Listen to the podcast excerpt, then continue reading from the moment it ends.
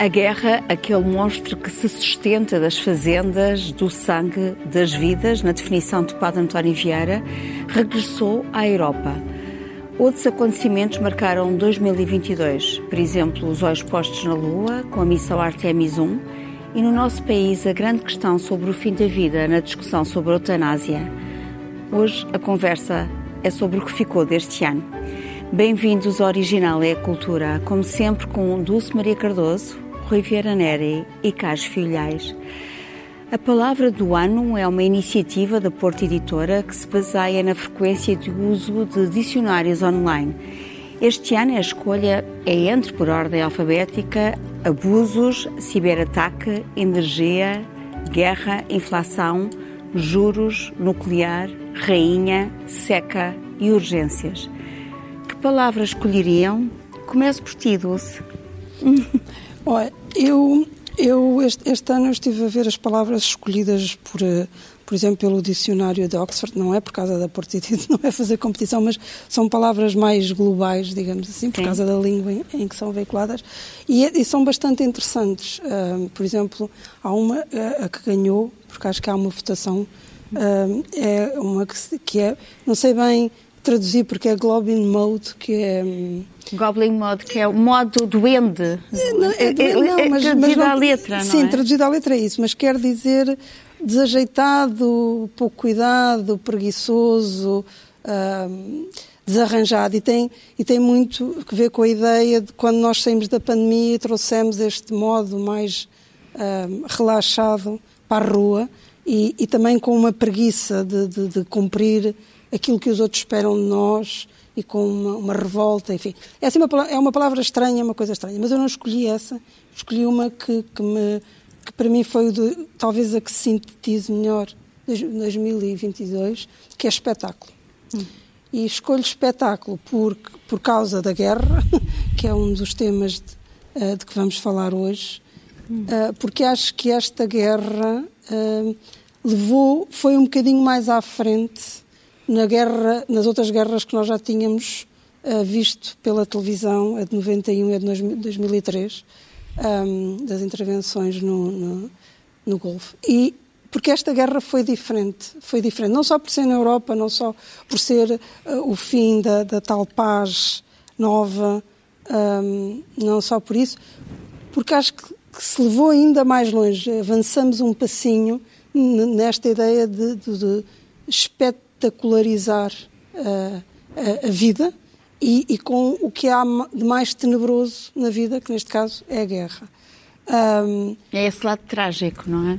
Sim, é, é, é um lado que, que, está, que está a contaminar, contamina eh, porque, porque, nós já tivemos a sociedade do espetáculo livre nos anos 60 e isto e na altura era o, a, a, importância da televisão, só que agora é diferente porque é como se cada um de nós fosse uma pequenina televisão a emitir e, portanto, eu já falei aqui várias vezes, há a, a, a, os meios tradicionais, os intermediários tradicionais que tentam competir com esta, esta necessidade de. Eu não direi que é de sangue, mas é de tragédia, mas também. Na verdade, eu, eu não percebo. No outro dia estive a pensar porque é que nós temos esta sede de ver, uh, de cada vez mais ver o que não devemos ver. Uhum. Um, e isto acompanha-nos há muito tempo. Alugavam-se autocarros para ir ver as, uh, os fuzilamentos em Espanha durante a Guerra Civil. Portanto, isto não é uma coisa nova uh, na condição humana. O que talvez seja novo são os meios que nós agora temos para que isso uh, esteja acessível. Não é? e, e, não, e massiva. E, e, e, portanto, acho que estamos... Um, perdemos um bocadinho, um bocadinho não, completamente o, o fio à meada. E depois, também outra coisa nova, que, que, também tem a ver com este espetáculo, é um cancelamento económico, que também esta guerra trouxe e que também é novo, porque sanções económicas sempre houve, mais uma vez, mas este, este, este, estas sanções, este cancelamento que vem de Estados e depois das empresas e depois de cada um de nós, depois até também de, de agentes culturais, uh, esta possibilidade de cada um de nós ser um, mas há, há um grande, uma grande componente de espetáculo nisso. Portanto, não é uma coisa privada. E depois nas nossas próprias vidas, que estamos cada vez mais expostos a um espetáculo e que estamos a mudar de forma muito violenta tudo aquilo que durante milénios hum, tivemos como, como certo. Por exemplo, se hoje se fizesse uma lista de, de pecados, dos pecados mortais, estou convencida um, que não podia, que a lista está completamente desatualizada. A, a, a, a imagem que nós temos de nós e que publicamos, uh, há um, há um, eu já disse isto algumas vezes, se há alguns anos alguém me dissesse que seria possível alguém fotografar-se todos os dias e mostrar isso uh, como se fosse um feito, uh, eu acharia que estávamos todos a enlouquecer. E agora muitas, muitas, muitas contas vivem disso. Contas das redes sociais. Qual será então o maior pecado? Não sei, Primeiro. não sei. A vaidade, vários, por exemplo. A vaidade, a, a, a vaidade por exemplo, é, é, mas, mas vai neste sentido o espetáculo. Ou seja, vivemos para. Há um, uma ideia que não é um entretenimento, como o espetáculo uh, pressupõe, é uma exibição uh, em que há uma plateia sempre passiva. É uma exibição triste. Embora haja espetáculos mais inofensivos que outros, não é? Quer ah, dizer, claro, claro. Pôr a fotografia todos os dias é um bocadinho menos uh, violento do que bombardear uma cidade. Ah, não, claro. Eu depois fiz o arco para a vida privada. Não... Mas quer dizer, mas a ideia de espetáculo está em tudo. Está, está, está em tudo. Espetáculo sem valores, não é? Espetáculo sim, sem. Sim, sim. sim claro. Sim. Ausência de valores. É. Carlos, qual seria a tua palavra? As palavras ali da lista da Porta Editora, para, para nos restringirmos ao léxico nacional que está em disputa através de uma votação, eu escolho energia. Uhum. Uh, a energia é uma palavra importantíssima nas nossas vidas sem energia nada conseguimos fazer. Eh, é, a palavra é um neologismo do século XIX, da Revolução Industrial, eh, e a palavra tem a ver com problemas que temos hoje. Por exemplo, o problema das alterações climáticas. Nós temos de mudar formas de energia porque o uso indiscriminado de energia está a levar, digamos, à, à destruição do nosso habitat. Depois tem a ver com guerra, a, a dulçola da guerra, e a guerra colocou digamos, a, a, mais agudo o problema da energia, em particular na Europa, onde a guerra se situa. nós temos talvez de acelerar as mudanças, temos mesmo, mais que talvez, de acelerar as mudanças das fontes de energia. Por último, há boas notícias no, capítulo de energia. Foi recentemente anunciado que num laboratório dos Estados Unidos foi conseguido um processo de fusão que significa que se imita na Terra aquilo que se faz, digamos, o Sol faz, no fundo é imitar o Sol na Terra. enfim, já se tem feito muitas tentativas, há um grande projeto internacional em França, no qual, aliás, Portugal participa, mas aqui trata-se de provar e provou-se que a energia que é colocada no pequeno sistema onde está um, um, um gás, um, eh, de elementos, de elementos, do elemento leve, o hidrogênio, consegue-se tirar mais energia do que aquela que lá foi posto. Portanto, mostrou-se a viabilidade, já se sabia em princípio, em teoria, mas mostrou-se, digamos, no protótipo. Vai demorar muito a, a isso chegar às nossas vidas, décadas, mas há aqui uma esperança que se acendeu, portanto... Há aqui poderemos, uma luz. Há aqui uma luz. Poderemos um dia vir a ter energia, digamos, uh, sem limitações. E esse é, digamos, um dos sonhos da humanidade. Rui, a tua palavra...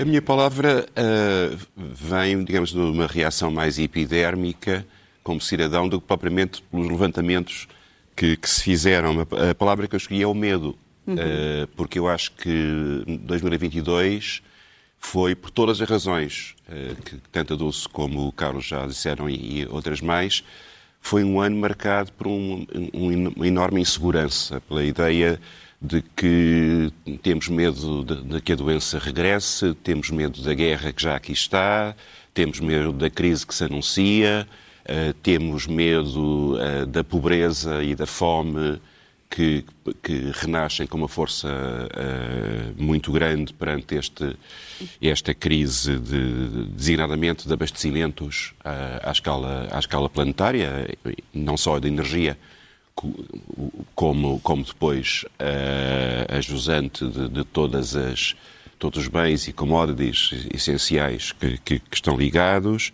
e, portanto, uh, medo também de, de, do, dos perigos que cada vez mais surgem à democracia, que nós pensávamos que era um, um, uma, uma espécie de ganho adquirido, e, portanto, acho que foi, que foi um ano marcado por eh, muitos sustos, por muitos receios fundamentados e, e, e que nos exige que, que em 23 ultrapassemos o medo para começar a encontrar respostas. Felizmente, algumas já estão a desenhar, como o Carlos agora muito bem indicava em relação à questão uh, energética, mesmo que não seja para amanhã. Uh, mas uh, o medo às vezes é uma boa. É, um, é um bom sentimento se nós nos deixarmos paralisar por ele. Medo, sem medo não há coragem. Podemos avançar com o medo ou ficar paralisados. Exatamente. É? E o medo pode ser aquilo que nos faz avançar decididamente depois de um período em que não dávamos pelo perigo, não é? E de repente damos por ele e pode ser que isso seja o despoltar de uma, de uma reação positiva. Esperemos um wake-up call, Exatamente. de despertar. Uh, mas o medo está ligado com uh, o evento que tu escolheste também para, para o ano, para, para, do, do, ano 2022, uh, que é a guerra, não é? Sim. Oh, e... Eu acho que não fui eu que escolhi o tema, foi o tema que nos escolheu a todos. Quer dizer, aconteceu na, realmente é o, ano o, da guerra. o, ano o impensável. Este é mesmo o ano da guerra e, e muitos destes problemas de que nós estamos a falar, a crise energética, a crise económica, a crise das democracias, uh, muitos destes problemas estão associados ou estão até na raiz desta, desta guerra.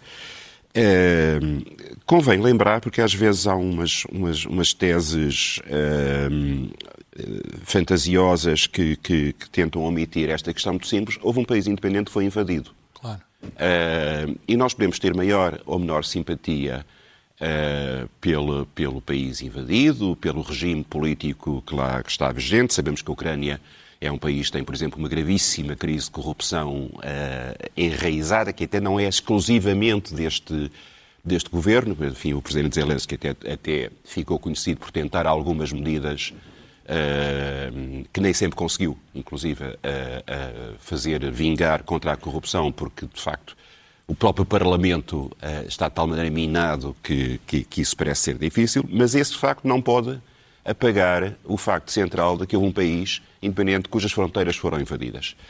Também não se pode apagar o facto de que isto não é um ato isolado.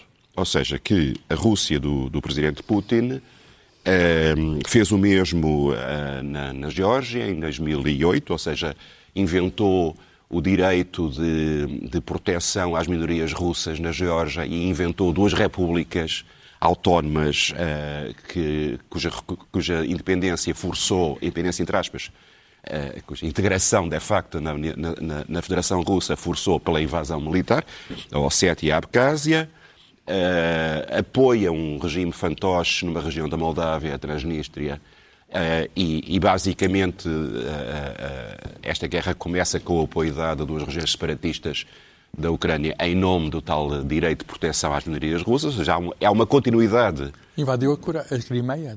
Invadiu a Crimeia logo antes disso, não é?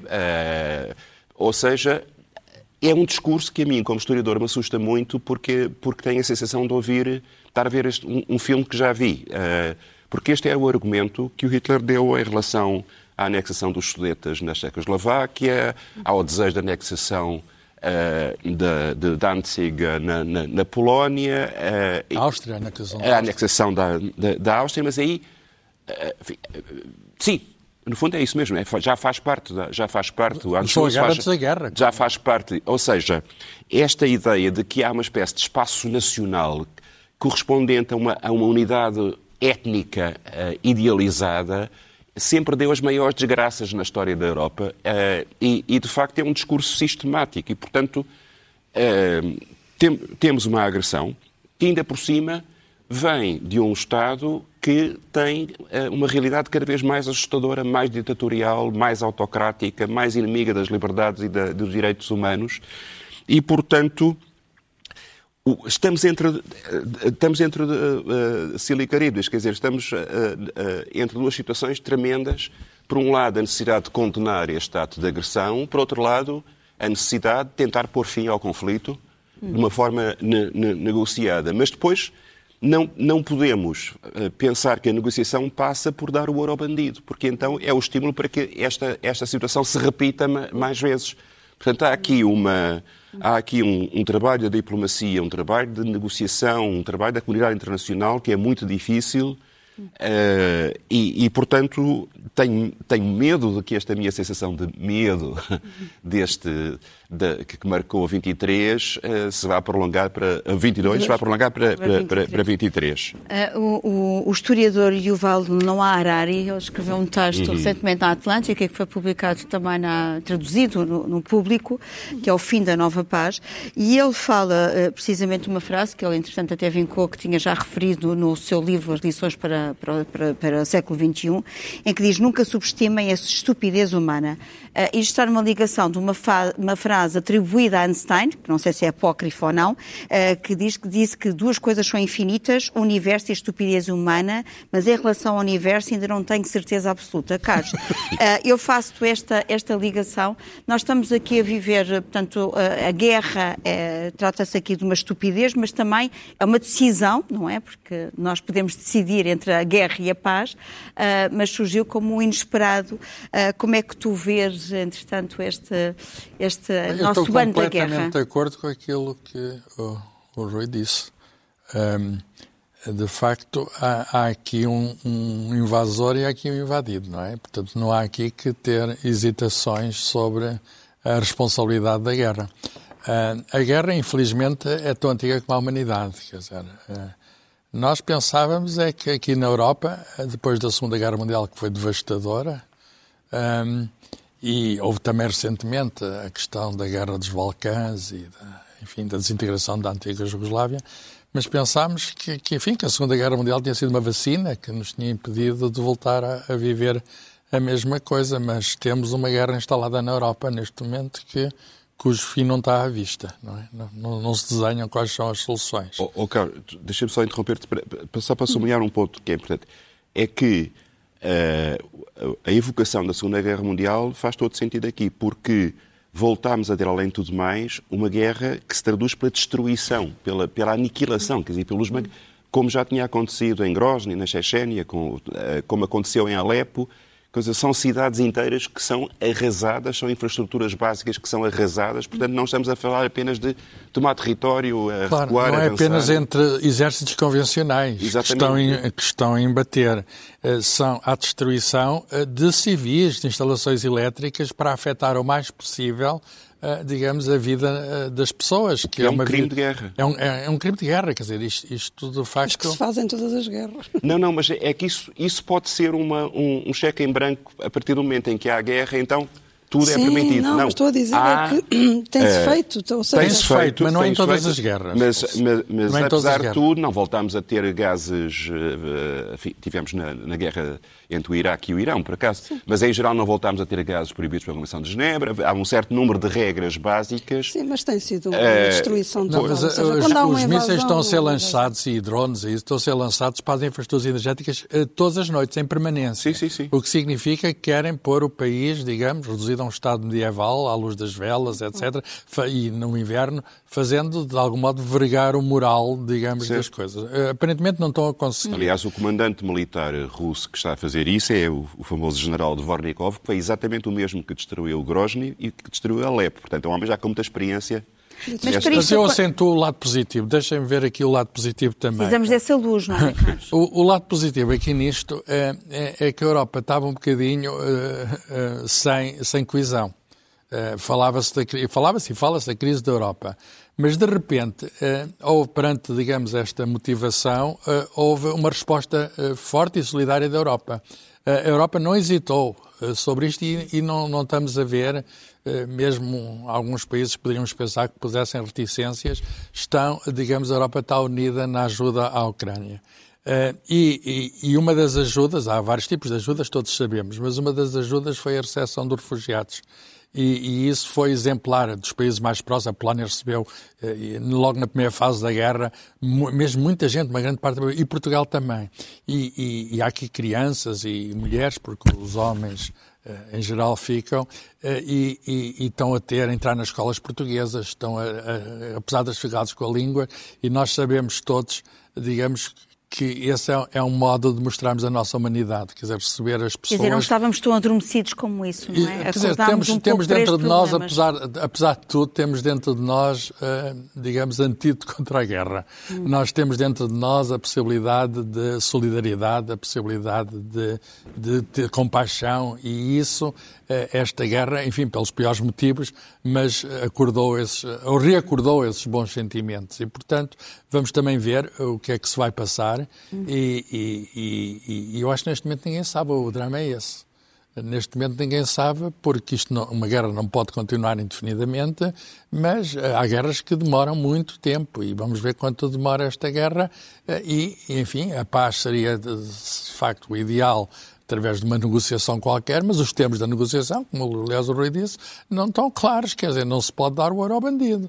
E, portanto, uh, uh, uh, e o, o, digamos, o povo ucraniano tem, de repente, com um líder improvável, um líder que não parecia, digamos, um, um político, que é o homem do ano, etc., que não parecia um político feito para aquilo, que é também uma lição, que é engraçado, que de repente aparecem, digamos, pessoas onde menos se esperava. Uh, vamos ver o que é que se consegue, mas, mas, mas o que é que era preciso era acabar com a guerra, obviamente, eh, mas não se pode acabar com a guerra de qualquer maneira e a qualquer preço. Nós também interrogamos como é que os artistas, os poetas exploram os horrores da guerra. Tu trouxeste um exemplo, Rui. Trouxe, trouxe um exemplo uh, de um dos primeiros livros do, do Jorge de Sena, dos Paraísos Artificiais de 1950, e ele tem nesse livro uma série de poemas que ele chama Cinco Natais de Guerra.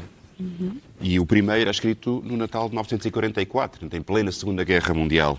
E ele, ele escreve o seguinte: Possivelmente, meu Deus, a vossa existência não passa de uma piedosa mentira com que vos embala os homens, e tanto vos embalaram, meu Deus, que respirais tranquilo nos braços desses milhares de gerações sofrendo a vossa vinda. Acordai, Senhor, nascei, Senhor. Olhai como se amam estes numerosos povos que se entredestroem furiosamente, sem saber porquê. Inventando razões, procurando razões, acreditando em razões, à semelhança do enamorado que persegue uma eterna visão. E é, julga ele, porque as pernas são belas, o cabelo são louros e o seio saltava mansamente ao cruzar por ele. Mas basta, Senhor, não demoreis a conquista. Deixai que vos esqueçam, que descansem, que se alegrem, sem que a morte espalhe uma violenta alegria e um feroz desejo de ter imensos filhos e uma tremenda raiva de que levem tanto tempo a crescer e uma simples saudade e um azul do céu, sob o qual se morra tranquilamente de cancro ou de tuberculose, ao conspícuo abrigo dos códigos e do governo civil. Nós estamos a falar aqui de não de natais, mas de antinatais, não é? Portanto, quase contra a natura. Uh, a propósito também da forma como os artistas exploram os horrores da guerra, eu trouxe este livro, A Guerra, uh, da dupla pai e filho, José Jorge Letria e André Letria, e, uh, na verdade, este livro premiadíssimo leva-nos ao horror, à sombra da guerra, ao caos e também ao silêncio, porque ao percorrermos estas ilustrações, ponteadas também por as frases lapidares de, José Jorge Letria, uh, acompanhamos uh, uh, aquilo que a guerra nos traz, as sombras, o medo, a tristeza e a escuridão através de, destas ilustrações belíssimas, mas que nos trazem também o lado trágico da guerra. Dulce, tu escolheste como tema a eutanásia, que está em discussão ainda, não é? Portanto, Exatamente. depois da Assembleia da República ter aprovado a terceira, por terceira vez o regime uh, da morte assistida. Um... Legalmente assistida. Pois, eu, eu, quer dizer, é um é tema, passamos de, um, de, uma guerra para outra, só que esta é mais privada e é, e é, e é mais difícil de ter, eh, de saber o certo ou o errado, ou seja, enquanto nesta guerra que estávamos a falar é relativamente fácil vermos há, um, há um povo que foi invadido e outro que é um invasor aqui. Eu, por exemplo, tenho muitas dúvidas sobre o diploma, não sobre este diploma em concreto, estou a dizer, tenho muitas dúvidas sobre o caminho a seguir. Um, tenho até dúvida um, se, se, é matéria referendável ou não. Um, agora, evidentemente, que já, já se passou, já se, apesar de agora de um, um dos partidos que uh, quis trazer isso de volta, mas penso até que não, não será, não será hum, não seria desejável, mas o que estamos agora, o que estamos aqui a pensar é como ter um fim digno. Para mim isto é mais sobre a vida do que sobre a morte. Hum. É, uh, e não estamos a pensar, quando pensamos nesta, neste fim de vida, estamos sempre a pensar em pessoas velhinhas, em pessoas que estão e depois vêm os medos todos dos filhos que vão pedir aos médicos para, para acabarem a vida dos, dos, das pessoas de quem têm que cuidar e destes abusos todos. Mas aqui estamos também a falar de pessoas novas, que estão nos tais estados de doença que o diploma prevê, uh, de sofrimento, de doença incurável, de não esperança. E o que é que essas pessoas querem fazer com a vida? Uh, à partida. Uh, tu tens uma posição sobre, sobre outra? Eu tenho, eu tenho uma que tem, tem que ver com a, com a legislação em vigor em Portugal. Ou seja, o suicídio falhado não é punido. Se uma pessoa se tenta suicidar e falha, essa pessoa não é punida. E, portanto, não sendo essa pessoa punida, quer dizer que a lei permite que a pessoa uh, se suicide, senão teria de, teria de puni-la caso falhasse. A partir desse momento em que a lei compreende que uma pessoa pode querer pôr fim à sua vida e aceita isso, então por que não que essa pessoa possa ser ajudada a pôr fim à sua vida de uma maneira mais tranquila, indolor, etc, etc. Portanto, eu tenho um, a minha defesa é, é, a própria legislação que, que me que dá. Claro que há o testamento vital, claro que existem cuidados paliativos, e isso é desejável. E claro que ninguém obriga ninguém a pedir uma morte uh, assistida. Portanto, e, e, claro que é preciso uma equipa e uh, o diploma que está, que está agora para uh, ser analisado pelo Presidente da República tem uma, portanto, há uma, há uma comissão de, de psicólogos, tem que demorar dois meses pelo menos, tem que ser perguntado. Não é uma coisa, ah, agora quero, quero morrer e, ajudem-me a morrer.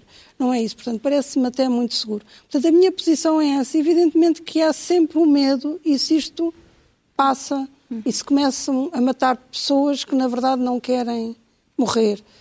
Isso a legislação também. A legislação também. E os médicos assegura também, que isso assegura, não aconteça, exatamente. Não é? Portanto, não. Parece-me que todas as maneiras de ajudar as pessoas a sofrerem menos e a terminarem com o sofrimento, se for essa a sua vontade, e se estiverem, lá está as condições, maior de idade, estiverem na capacidade total, nas suas capacidades mentais de forma plena, etc. Todo, tudo o que o diploma prevê, não tenho, não posso, não posso ter nada, por muito que seja muito trágico e dramático, que estou, não posso ter nada contra. Não...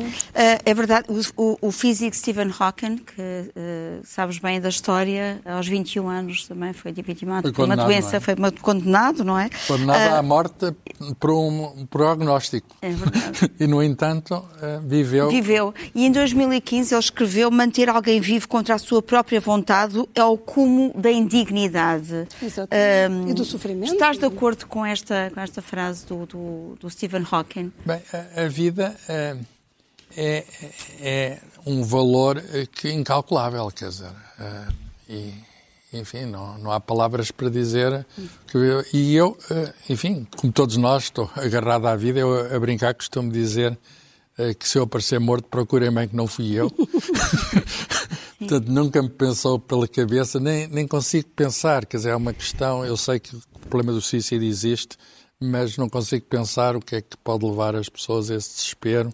Uh, uh, eu uh, nunca me confrontei, eu próprio, com, com esses dilemas, com essas coisas. Agora, percebo que pessoas tenham esse desespero e, e e queiram, eh, enfim, atempadamente pensar numa solução. Eu, para mim, nunca pensei. Não, não, não, não, é um problema, não é um problema que, que se me tenha colocado. Não, nem, até evito. É um problema que eu evito pensar. Não, não penso na morte, pronto. Não, não é uma coisa que me preocupe, não, não é um aspecto que tenho de diante de mim. Eu sei que, como todos, que, que vou ter um, um fim, mas não é uma coisa que me cause medo não é uma coisa que, que enfim... Então causa tanto medo que nem sequer consegues pensar nisso. Quer dizer, pode, pode, pode, ser, dar a volta. Pode ser uma maneira. Exato. consigo, mas consigo viver Agora, eu percebo perfeitamente que haja um movimento, não é apenas em Portugal, em todo o mundo, no sentido de, de, de pessoas terem direito a, a digamos, a, a, planear o seu fim. Uh, e eu acho que há um movimento nesse sentido que é global. Uh, e, e, portanto, será muito difícil, será muito difícil. Eu percebo que há, digamos, questões de caráter religioso, questões de caráter ético, se quisermos, etc. A coisa tem de ser eh, muito bem feita, não pode ser feita de qualquer maneira, mas há um movimento no sentido da, da proteção dessas pessoas que... Claro. Sobretudo, é importante pensar nesta questão como uma questão de liberdade individual. Uhum. Uh, ou seja, eu tenho a liberdade de decidir não pôr fim à minha vida por razões religiosas, que têm a ver com a minha consciência.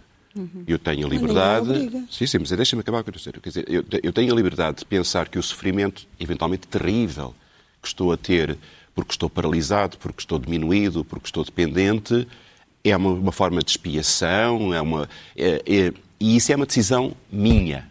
Mas eu tenho direito de ter exatamente a posição contrária, de achar que não quer ser um peso para outras pessoas, não quer, não quer viver uma vida que considere indigna, e isso deve residir estritamente no âmbito individual.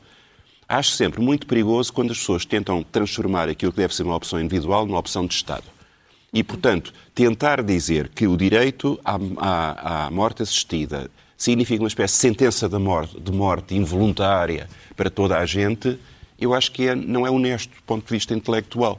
Claro. Uh, claro. Sim, se, houver, mas, mas, se houver. Mas também percebes que o médico tem o direito de não querer. Absolutamente. Uh, e, portanto, é aí, é, é, nos detalhes que está o diabo, não é? Quer dizer, portanto, é, é aí que, que, que, que, que, obviamente, a Dulce tem toda a razão quando refere que isto tem que ser feito com imenso cuidado, com pinças, de maneira a salvaguardar que é mesmo uma decisão individual, consciente, lúcida, reiterada e que não há outros fatores a, inter, a, a intervir. Da mesma maneira, como, como dizes muito bem, o médico não tem que, que, que, fazer uma coisa que é contra a sua consciência e, portanto, se isto tudo tiver salvaguardado, o princípio da liberdade individual uh, uh, prevalece. E, tu, tra e tu trazes um exemplo de um filme, Mar sim, Adentro, sim, sim, não é? Mar Adentro, isso. que é um filme de 2005 Magnífico. Que, é, que é exemplar sobre isso, é do Alejandro Amnabar, um, e, e, é, acho que muita gente. Com o Javier Bardem. É? Exatamente. Javier Bardem. Um, já, já ganhou. É a história verdadeira, baseada numa história é verídica história do Ramon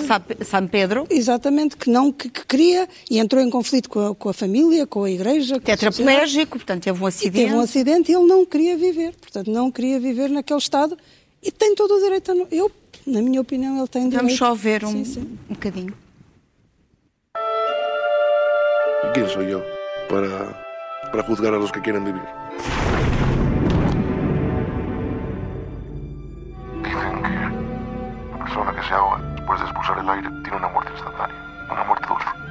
Yo debí morir en aquel momento. La vida para mí en este estado, la vida así no es digna. Tú estás ahí sentado, ¿no? a menos de dos metros. ¿Y qué son dos metros? Pues para mí, esos dos metros necesarios para poder siquiera tocarte es un viaje imposible. ¿Te ha besado alguna chica en estos 27 años? La cuestión era si. si yo estaba dispuesto a amar en este estado. Cuando me apetece, me concentro y doy un paso hasta el mar. El miedo no te deja libertad para decidir. Y una vida que elimina la libertad tampoco es vida. No te gusta mirar al pasado, ¿verdad? Yo miro hacia el futuro. ¿Y qué es el futuro para ti? La muerte. Para ti, los tetraplégicos no tienen derecho a enamorarse, ¿no? Yo estoy hablando de mí. Julia. Lo que nosotros apoyamos es la libertad, la de los que quieren vivir y la de los que quieren morir. ¿Tú me ayudarías? Sí. Lo tengo todo pensado desde hace años para que nadie acabe en la cárcel. Tu, tu, para além de, do, do, Mar Adentro, há outros filmes que tratam deste assunto, por exemplo, o amor, não é? Um... Porque, porque, mas, mas há muito, por exemplo, uh, o Alzheimer, uh, numa fase inicial, quando a pessoa recebe o diagnóstico, ainda está capaz de decidir, pois vai ficando cada vez menos capaz. Mas nessa fase inicial, e normalmente são pessoas mais velhas, aí, a pessoa deve poder decidir, eu quero perder, ir perdendo as minhas faculdades até deixar de conhecer seja quem for, ou até uh, que já não me conhecem, já não sou eu quem sou. Uh, o, fim de, o fim da vida, o fim da nossa vida numa sociedade cada vez mais envelhecida, não é? Ainda por cima Portugal, cada vez estamos a perder mais gente e estamos numa sociedade mais envelhecida, uh, é, muito, é muito complicado. E, Nós e... estávamos a falar também do medo, do caso do filme também, da, da palavra do Rui, uh, mas também o medo da morte, uh, causado também pela, por uma situação uh, extrema da mãe da Lídia Jorge, ah, não sim. é? Eu, eu, eu, é, as minhas sugestões deste... De, Não é bem medo, é não, medo coragem, da, é coragem. Da coragem, não é? E eu... também do pedido que a própria mãe lhe fez Exatamente. para escrever um livro com esse nome, Misericórdia. Este é, é, um novo, é um novo romance da Lídia Jorge, que, que dispensa apresentações. E o que me, aliás, ela foi muito querida na dedicatória, diz é um tema que nos une. E este tema que nos une é exatamente como, como, como viver os fins dos dias e como tratar dos nossos, o que é que fazer. E trata da. Eu ainda não li o livro, aliás, não li este nem da outra, na próxima sugestão. Pronto, o Carlos leu e recomenda. E eu ainda não li, tenho guardado agora para estes dias de pausa de fim de ano. Uh, mas interessa muito o tema e além da história da Lídia, além da mãe da Lídia, interessa-me perceber o que é que fazemos com as pessoas que amamos no fim da vida, como cuidamos delas, como não cuidamos, o que é que fazemos e isto prende-se. É tudo muito redondo e vamos dar ao, ao mesmo. A Lídia Jorge, uma grande escritora e além e acima de tudo também muito simpática. é verdade. E que deu uma, recentemente também umas entrevistas que vale a pena sim, ler, sim, sim, na Ler, na revista Ler, JL, uh, vale sempre ver, também acompanhar o pensamento da Lídia, não é? é. Uh, tu trouxeste outro livro que nos, nos faz embarcar para, so, para outro assunto, assunto, mas que nos faz embarcar numa viagem, não é? Outro assunto completamente diferente. Este, este é da Jaimília Pereira de Almeida. Aliás, a Lídia é da geração anterior à minha, a Jamila é da, geração seguinte, e eu, ao escolher estas duas mulheres, também quis fazer aqui uma homenagem a todas as que me precederam e acho que aí vem, que serão muito bem-vindas. A Jamila é uma ótima escritora. Eu já, ultimamente, tenho elogiado tanto a Jamila, parece que tenho uma fixação. Mas, na verdade, foi uma das grandes descobertas que fiz nos últimos tempos.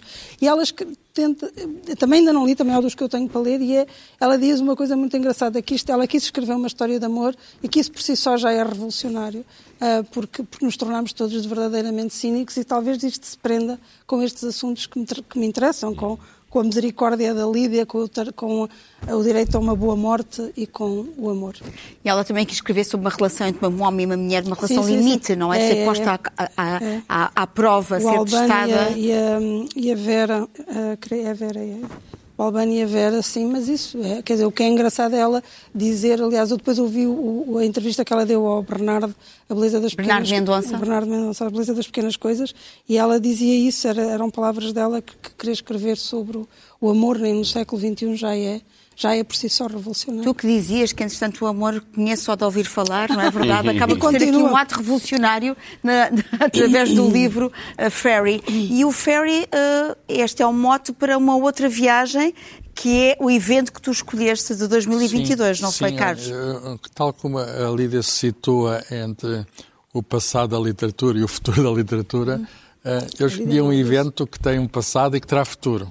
Uh, e o evento que, que aconteceu no ano que agora termina, 2022, foi o regresso à Lua, uh, com uma missão chamada Artemis 1. Artemis é o nome da uma deusa grega irmã de Apolo, uh, que foi é? que foi uma missão não tripulada, mas que depois de atrasos correu bem e, portanto, foi provada que existe tecnologia para mandar de novo homens à Lua. Isto ocorre, até o, o regresso, digamos, da nave ocorre praticamente no dia em que se deu, 50 anos antes, a, prima, a última alunagem da Apollo 17. Oh, uma pergunta, uh, mas uma pergunta pode ser completamente ingênua, mas se, se foi repetidamente à Lua a partir do final dos anos 60, o que é que há de inovador no regressar à Lua, do ponto de vista tecnológico? Há, há uma, essa é uma boa pergunta. Porquê é que não se foi antes à Lua? Porquê é que não se foi antes à Lua? Porque há uma, houve uma motivação que vai muito além da ciência e tecnologia, que foi a questão da Guerra Fria e da supremacia, da, claro. da supremacia que os Estados Unidos quis provar perante a, a Rússia, a, na altura da União Soviética. Claro que era uma coisa extremamente caro e, e não houve, digamos, a motivação de investimento. Porquê é que agora há motivação de investimento? Uh, uh, o que agora queremos fazer com meios superiores, temos computadores que não tínhamos, o, o, há o maior foguetão do mundo que ultrapassa o Saturno, o, o Saturno 5. Queremos uh, provar a possibilidade de estabelecer uma base permanente na Lua, o que significa, o que significa treinar, de algum modo, a viagem a Marte porque na viagem a Marte não se pode estar lá dois ou três dias, tem de se estar semanas ou meses. E, portanto, a questão é preparar uma futura viagem a Marte com. Uh, uh, no fundo, pensarmos nas viagens marítimas, uh, comparando com as viagens marítimas que os portugueses fizeram, da expansão, uma coisa é ir à Madeira, outra coisa é ir à Índia. E, e, e, agora quer-se treinar, digamos, no astro que está mais perto de nós, a possibilidade de ir mais longe. Há um lado heroico nisso. E também, já não é só os americanos, é preciso ver, a Agência Espacial Europeia está envolvida, o Japão está envolvido, o Canadá, etc. Portanto, já não há a questão apenas americana, há a questão de enfim, de voltarmos ao sítio onde já estivemos, mas com a perspectiva de ir mais longe. Eu estou convencido, não será já no próximo ano, mas daqui a dois anos teremos novos astronautas na Lua e eh, vai acontecer uma coisa, já tiveram 12 homens, uh, deves gostar de ouvir isso, tiveram 12 homens, mas nunca teve nenhuma mulher. E vai, e vai, vai, vai estar quase certeza, na, na, próxima emissão vai estar uma mulher na Lua, quanto mais não seja por isso, vale a pena ir à Lua. Mas há, há, há talvez um, um, pequeno filme da NASA que, que mostra porque é que se vai à Lua, que há muitos benefícios. Por que razão ir à Lua? Por, há, para além de lá estar e de nós queremos lá voltar, há muitos benefícios laterais que se tiram do um empreendimento espacial. We are going.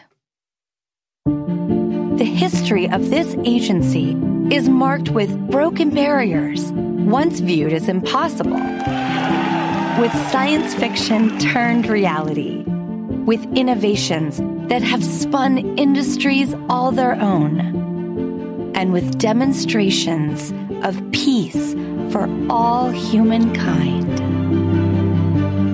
We soar in the skies of our home planet. We maintain a human presence just outside of gravity, and we touch points all across the solar system and beyond. We're going back to the moon, and this is why. The moon is a treasure trove of science. It holds opportunities for us to make discoveries about our home planet, about our sun, and about our solar system. The wealth of knowledge to be gleaned from the moon will inspire a new generation of thought and action. Without fail, every major program and mission NASA has invested in has led to technologies and capabilities that have shaped our culture. The breakthroughs of the Artemis era will define our generation and the generations to follow. The tens of thousands of jobs associated with propelling us to the moon today are just the beginning of a lunar economy that will see hundreds of thousands of new jobs develop around the world. This is not an ambition of one entity or one country. The exploration of the moon is a shared effort. Woven together by a desire for the greater good. Why the moon? Because the missions of tomorrow will be sparked by the accomplishments of the Artemis generation today because the ambition to go has already begun. And because Mars is calling. We need to learn what it takes to establish a community on another cosmic shore. So let's camp close before pushing out. And so, we go to the moon now not as a series of isolated missions, but to build a community on and around the moon capable of proving how to live on other worlds. Sim. Uh, Carlos, tu trazes agora, agora regressando à Terra, uh, regressando à Terra, um chamamento de um poeta. O poeta justamente premiado agora com o Prémio Pessoa, João Luís Barreto Guimarães, uma das vozes mais originais, digamos, da, da poesia portuguesa, que neste livro, o movimento, uh, tem os dias da semana e tem o dia da lua. e eu vou ler o primeiro poema da Dia da Lua, que tem a ver com o tempo, com a idade, com, enfim, que é, que é um tema omnipresente. é um tema está sempre connosco. A idade surpreendente. Eh, reparem na ironia fina com que ele trata este problema da passagem do tempo em nós. Na manhã do outro dia, o mundo está sempre de volta. Deixo os degraus e escuto os lamentos da madeira. Dissolvo uma aspirina num copo d'água, esquinado. O copo sente-se logo melhor. Deixa agora que me tome a idade surpreendente. Essa idade em que os amigos não resistem à inveja, os inimigos esboçam um adiado respeito. Saio à rua e reconheço o mundo desarrumado. É como se o verão tivesse dado uma festa e o outono aparecesse fazendo-se de convidado. Na idade surpreendente estamos a meio de nada, como moedas que sobram de viagens ao estrangeiro. Sabes que valem dinheiro, mas aqui não têm valor. vale a pena uh, conhecer a obra de, do vencedor do Prémio Pessoa, uh, João Luís Barreto Guimarães. Trouxeste também um exemplo de uma antologia do, do mesmo. Do Sim, mesmo... ele vai ter um livro muito em breve que é, enfim, que é esperado, não é? Mas ele, ele tem um livro, O Tempo Avança por Sílabas, que é. Vai sair um, agora que é um livro. Aberto todos os dias. Já, já, já foi, já saiu. Isso, não, já não, saiu. aberto todos os dias é que vai sair agora. Este, este, é que já saiu. Aberto todos os é. dias é o novo livro, que é vai sair junto na Quetzal em janeiro. Mas o, no, o, outro livro dele que eu recomendo, quem quiser entrar na obra dele, é uma antologia, O Tempo Avança por Sílabas, que também é uma boa imagem, uma boa metáfora sobre o tempo. Uhum. A literatura faz isso. A literatura uhum. também avança por sílabas e, e, e, e, tenta entrar nesse grande mistério e que há dois tempo. que eu também acho magníficos, o Nómada e o Mediterrâneo. São que estão a ser traduzidos. Extraordinários. Portanto, leituras uh, aconselhadas. E uh, eu vou só uh, falar muito rapidamente de outro vencedor de Prémio Pessoa, Richard Zenith.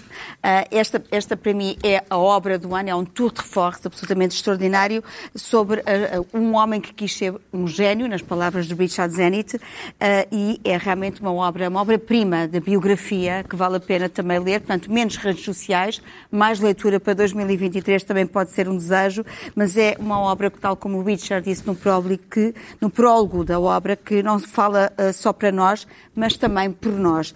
E há uma frase, do, uma frase que foi encontrada uh, num papel encontrado na Arca na década de 60, de, de, Fernando Pessoa, que diz ser plural como o universo. isto pode ser também um desejo, também para 2023, e agora também vos lanço esta provocação. Um, Dulce, qual seria a tua palavra para 2023? Ora bem, a minha palavra está aqui. É entendimento. Em português, entendimento tem um duplo significado. É entendimento de nos entendermos e é entendimento de entender. Compreensão. E de compreensão, exatamente. De entender as coisas.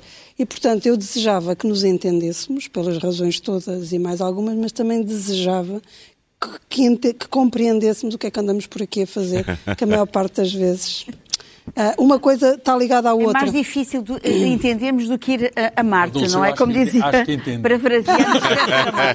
Entendeste? Achas que Carlos, qual é a tua palavra? Eu vou escrever, eu vou escrever, deixem-me Deixa escrever a azul. A caligrafia. A azul e não a verde, mas a palavra é verde.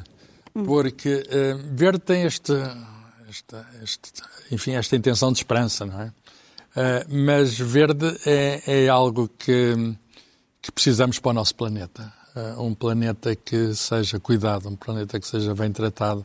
Nós temos este dilema para os próximos anos: como vamos, qual vai ser a relação com o nosso planeta? Como é que vamos cuidar do nosso jardim, e, não é? E verde é, digamos, a, a palavra que também teve a esperança também. Vamos esperar, vamos esperar que consigamos cuidar do nosso planeta.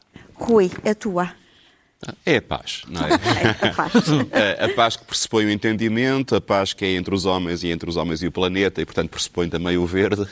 Portanto, bons votos para 23. E vamos fechar, não com a paz, não é? Mas, mas sim, mas, uh, mas com... A tua escolha musical. A minha escolha musical é também uma recomendação de um, de um disco que saiu este ano, precisamente, e que é um disco com obras de um dos maiores compositores portugueses vivo, Luís Tinoco, uh, e chama-se Alepo porque precisamente foi uma obra que ele fez em homenagem à cidade mártir de Alepo, uma joia da, da, da, cultura e das artes no Médio Oriente que foi completamente destruída. E aqui fica Alepo, Luís Tinoco.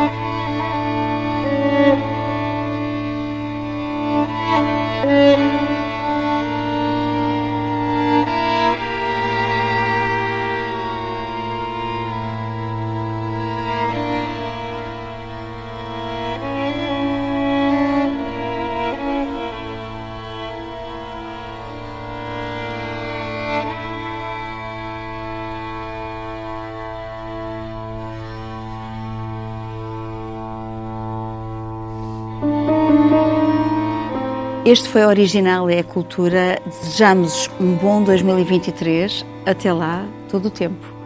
É bom tempo para a cultura.